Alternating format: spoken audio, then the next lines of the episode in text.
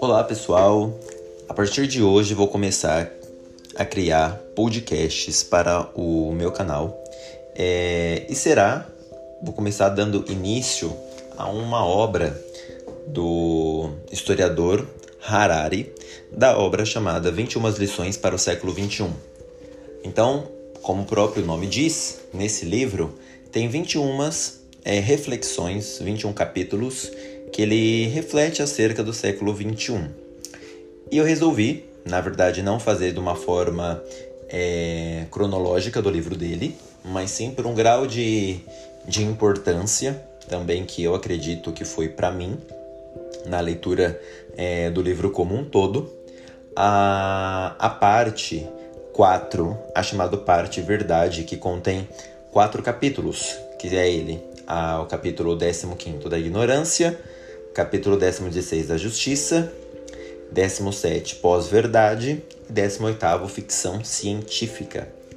Então eu vou falar um pouquinho desses capítulos é, que fazem parte dessa parte 4, que é a parte da verdade, e aí vocês acompanhem, que vai ser mais um resumo, é, uma introdução para quem tem interesse é, de ler né, futuramente o livro e ler sobre essa, essa parte que é bem interessante para o momento atual da qual estamos vivendo.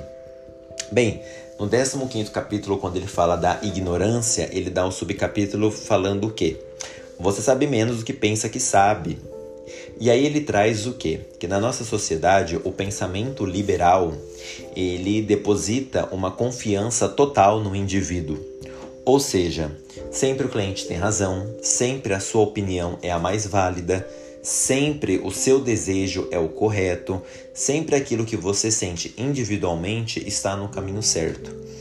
Esses são valores também dentro de uma sociedade democrática, ou seja, na qual você pode manifestar seu pensamento, manifestar sua opinião, seus desejos, suas vontades. Mas ele vai dizer que é um erro confiar tanto assim no indivíduo racional, acreditar que de fato todos os seres humanos vão agir racionalmente, pensando de fato na razão. E ele vai mostrar que ao longo da história, os humanos tomam as suas decisões muito mais baseadas nas emoções do que na razão. E indivíduos que se deixam levar pelas emoções, como nós seres humanos somos, é, podemos ter uma tendência a não de fato ver a situação como ela é, mas sim é, com a ótica dos nossos sentimentos e acabar tomando decisões egoístas, é, individualistas, não pensando no bem comum. Então, essa individualidade é um mito. Porque nós somos o que somos, nós só somos o que somos por causa do coletivo, pela por essa nossa vivência social. Ora, como que nós então poderemos tomar medidas totalmente independentes ou medidas individualistas, sendo que nós, seres humanos, só nos constituímos como seres humanos quando nos encontramos em sociedade? E para a gente pensar em sociedade, a gente precisa pensar em coletivo, pensar no bem comum, no que é o melhor para todos. A nossa opinião, ela é moldada pelo coletivo. Então, como que nós vamos ter opiniões totalmente individualistas frente a esse é, coletivo? Então, ele traz é, essas reflexões para que nós pensamos o que? É, uma vez que o ser humano ele busca viver socialmente bem, ter uma vida boa, ter uma, uma relação boa com seus pares, né, com os outros indivíduos, a, a gente precisa chegar em certos acordos, chegar em certas situações e com isso a gente sempre vai tentar buscar a verdade. A gente vai sempre tentar buscar a verdade para ver se de fato é, conseguimos chegar num consenso, que se conseguimos chegar num, num, num bem que seja para todos. Só que a busca da verdade, quando se está na liderança, ela é difícil.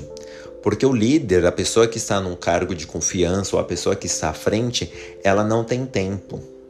E ele vai dizer que para você se aprofundar, para conhecer de fato a verdade das coisas, você precisa de tempo.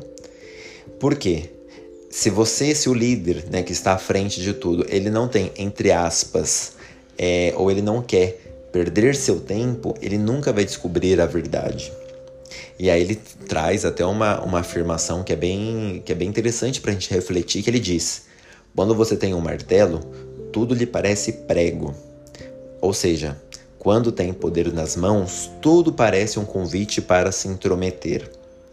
E aí ele mostra como que o líder ele acaba muitas vezes ficando isolado e como que ele fica, ele acabando ficando no centro né, da, das atenções em relação a, ao poder da qual ele concentra, ele não consegue é, atingir as periferias do conhecimento. Ou seja, ele só fica naquele conhecimento estabelecido, aquele conhecimento confortável, aquele conhecimento que não faz ele perder o tempo para buscar nas periferias, ou seja, buscar em lugares distantes, bu buscar em outros lugares outras fontes de conhecimento, que é o que o Harari vai dizer, que é lá que vai se encontrar a sabedoria.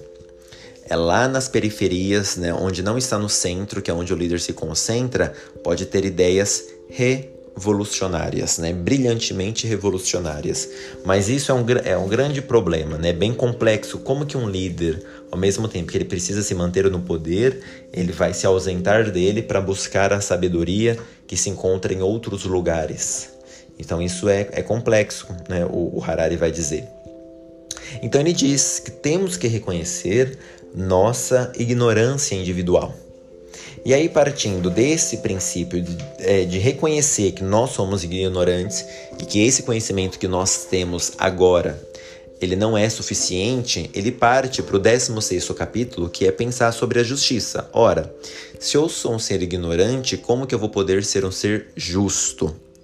Então aí ele alega no subcapítulo do, do capítulo 16 o que?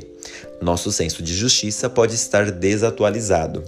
E ele mo mostra que ao longo da história, a moralidade humana ela foi projetada para resolver pequenos conflitos.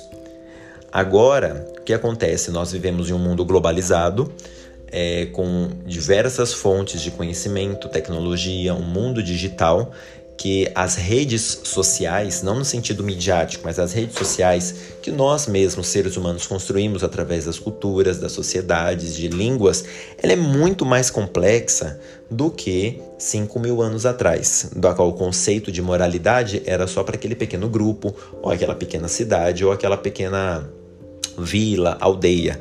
Agora, quando a gente vai pensar moralidade, a gente precisa pensar ela num amplo aspecto.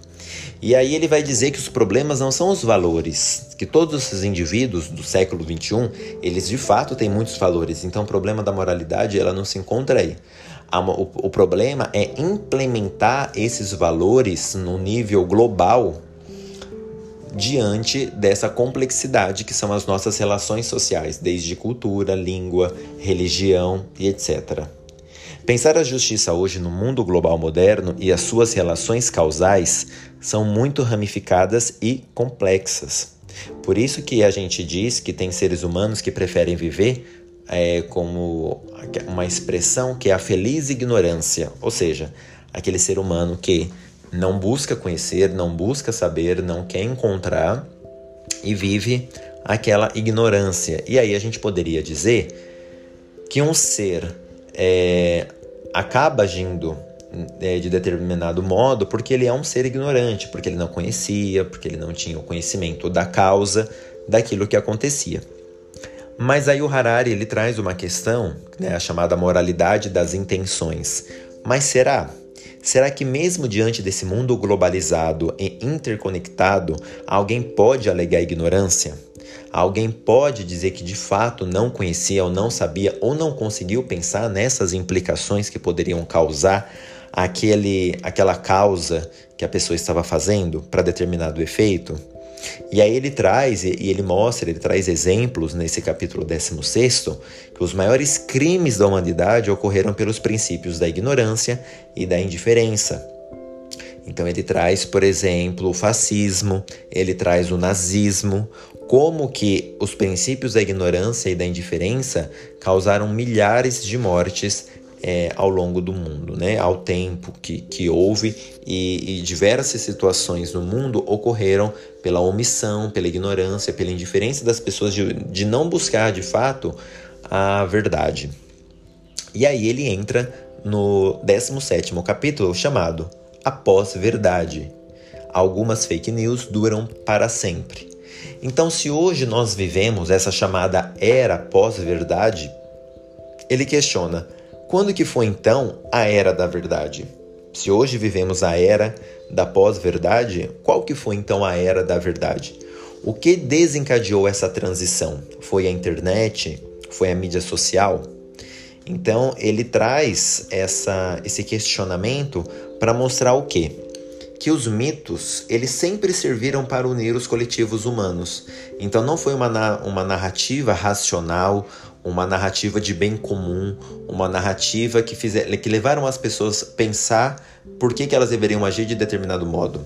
Sempre foram mitos, histórias, religiões que ligaram pessoas e fizeram elas acreditar numa força maior para elas terem que agir de determinado modo. Quando mil pessoas acreditam em uma história inventada durante um mês ou até mais, isso já é uma fake news. Então Harari ele mostra que ao longo dos séculos já existiram, né, e existem diversas fake news, que não é um fenômeno novo agora, né? as chamadas fake news ou a pós-verdade. Na verdade, esse é um fenômeno que já acontece há séculos.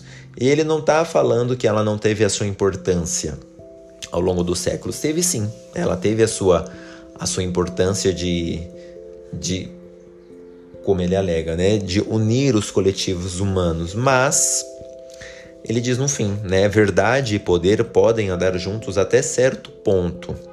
Se você quer ter poder, você terá que disseminar algumas mentiras. Mas, se você quiser a verdade, terá que renunciar ao poder. Como espécie humana, os seres humanos preferem o poder à verdade. E aí ele diz que dedicamos muito mais tempo tentando controlar o mundo do que tentando compreendê-lo. E mesmo quando tem pessoas que tentam compreendê-lo, né, que não vão nessa intenção de controlar, mas tentam compreendê-lo, o fazem na intenção de controlá-lo. E aí ele apresenta é, a problemática que é sobre a, a relação da verdade ou poder, como que nós podemos alcançar então essa verdade, o que nos leva à, importância de se ter a verdade na sociedade da qual vivemos hoje e se existe essa possibilidade diante dessa complexidade. E, é, e finalizando o, essa parte 4, que é a parte da, da verdade, ele finaliza com o capítulo 18, com o capítulo chamado Ficção Científica. O futuro não é o que você vê nos filmes. Então ele traz que o século XXI talvez seja é, o gênero mais importante, o gênero artístico mais importante a ficção científica. Então a gente percebe que muito que existe hoje na sociedade é contado através da ficção científica. Então nós observamos isso nos filmes, em novelas, séries. É, ele traz aqui, por exemplo, o filme Matrix, outras obras, como por exemplo O Admirável Mundo Novo, a obra 1984, que mostra é, de fato as implicações do que é ter um livre-arbítrio é, em uma sociedade ou não principalmente com a biotecnologia, com os avanços dos algoritmos, com o avanço da tecnologia, com o avanço de diversos é, estudos realizados sobre a mente humana, realizados sobre o corpo humano.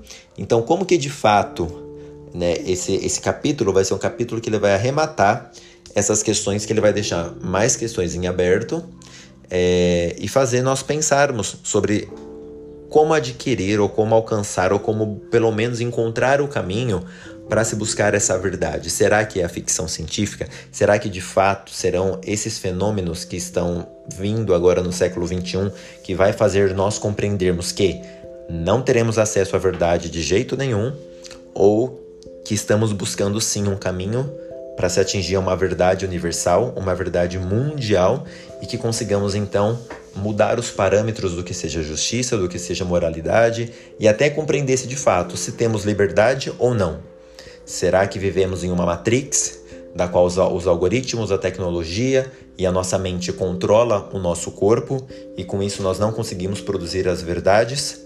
Ou será que a verdade ela está assim externa no mundo e só precisamos das ferramentas para conseguir alcançá-la e a tecnologia será o que vai nos proporcionar isso?